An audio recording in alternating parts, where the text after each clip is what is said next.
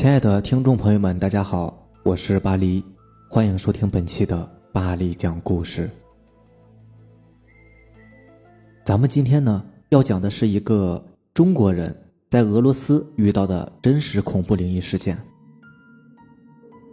事情发生在好多年前了，当时是我叔叔刚从俄罗斯回来，给我们家人讲述了他这段经历。我叔叔那些年在俄罗斯的一个车队里边开货车。那年的五月份左右，他开着他那辆右侧驾驶的货车，行驶在一年不知道要跑多少回的路上。那天发生的事却打破了他一辈子无神论者的想法。当时他回忆说，送完货在往返的路上，当时是在下午，他在行驶了两个多小时以后，发现路段开始起雾了。能见度在一百米左右。进入误区以后，他发现前面八十米左右的位置有一个俄罗斯女人在向他招手，打着标准的搭车手势。因为当时有雾，他隐隐约约好像感觉那个俄罗斯女人上半身没有穿衣服，下半身看不太清楚。当时我叔叔也就三十岁左右，心想着顺道拉他一段吧。没准儿还能找个没人的地方能来上一炮呢。于是看到招手后，他便开始减速停车了。多年的驾驶经验让他自信的以为车会停到招手女人的身边时，当他抬头一看，没有人呢。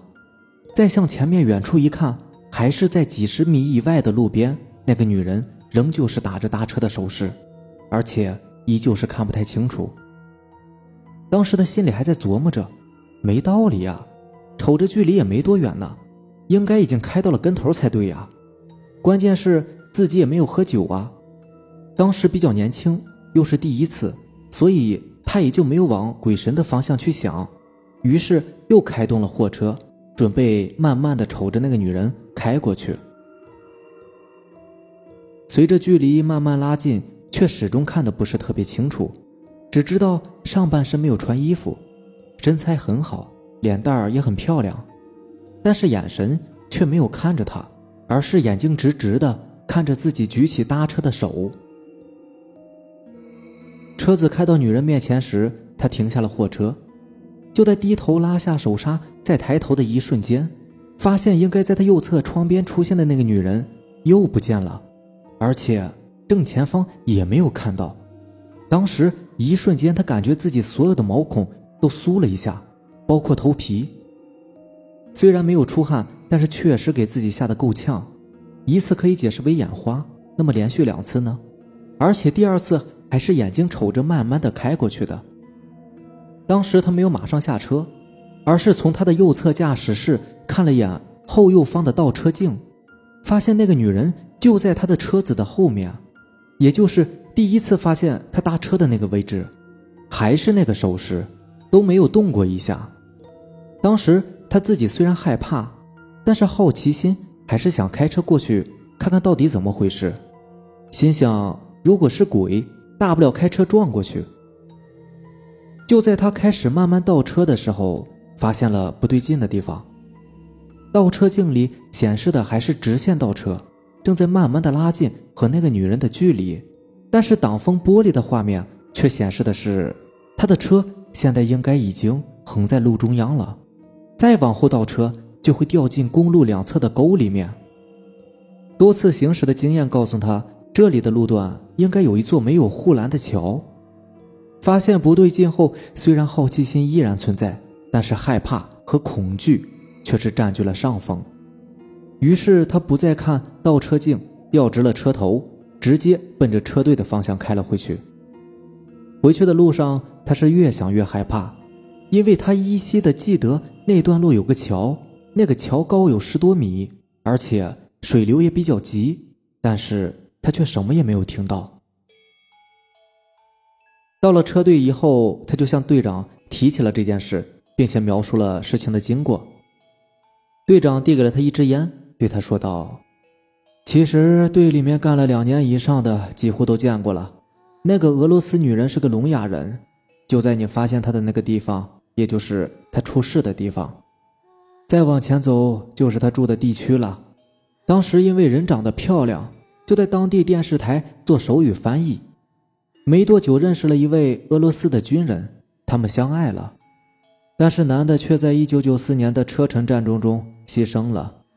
女方受不了打击，辞去了电视台的工作，整日在河边哭。后来有一天，他就跳河自杀了。事发地点就是你见到他的那条河。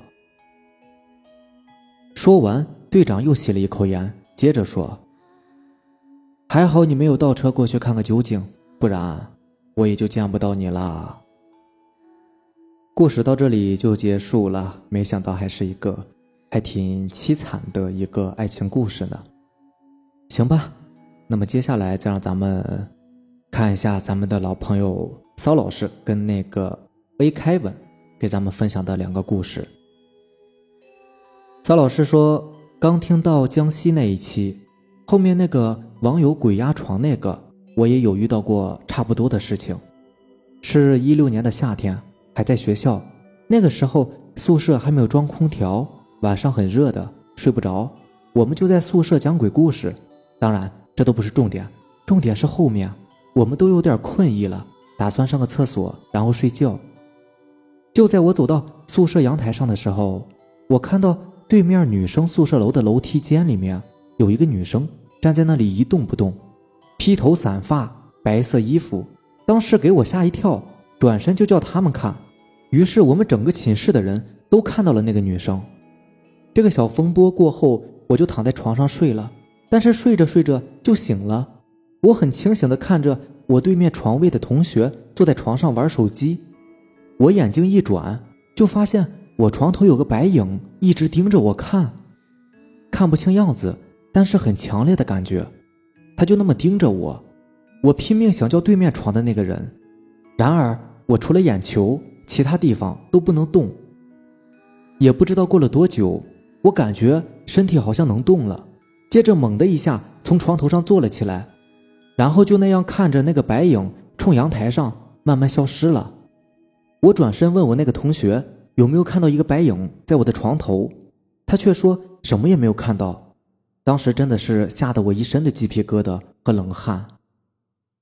我觉得你下次再遇到这种事，可以，可以跟我上面讲的那个故事，那个叔叔可以跟他学习一下。第一时间先不要往那个方向去想嘛，对吧？先不要往那个不好的方向去想。那万一是一段艳遇呢？对不对？能够跟女鬼来一段艳遇，这不也是一件挺酷的事情吗？对吧？行，那接下来再让咱们看一下 A Kevin 跟咱们分享的这个故事。突然想起来数年前的一次真实事件，当时打算搭一辆货车朋友的便车回家。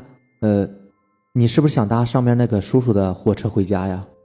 然后把人家吓了一跳。呃，开玩笑啊。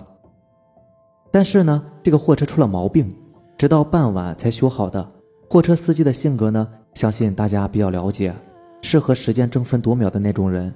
于是他毅然决然的通宵赶路。司机很健谈，一路上我们有说有笑的。虽然周边同行的车寥寥无几，但并未感觉到丝毫的异样。直到车刚开出一段隧道以后，看到路边有人在招手，似乎想要搭便车。那个人穿着白色的 T 恤，黑色的牛仔裤。那个人没光着吗？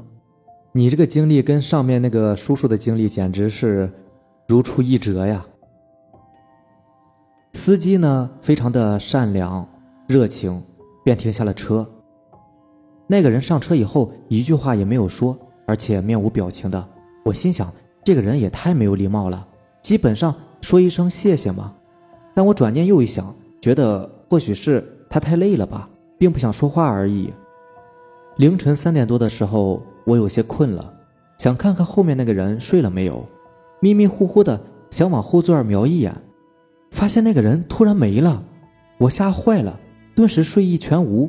我连忙看向司机，示意他看向后面。司机二话不说，连忙加踩油门，飞快的驶去。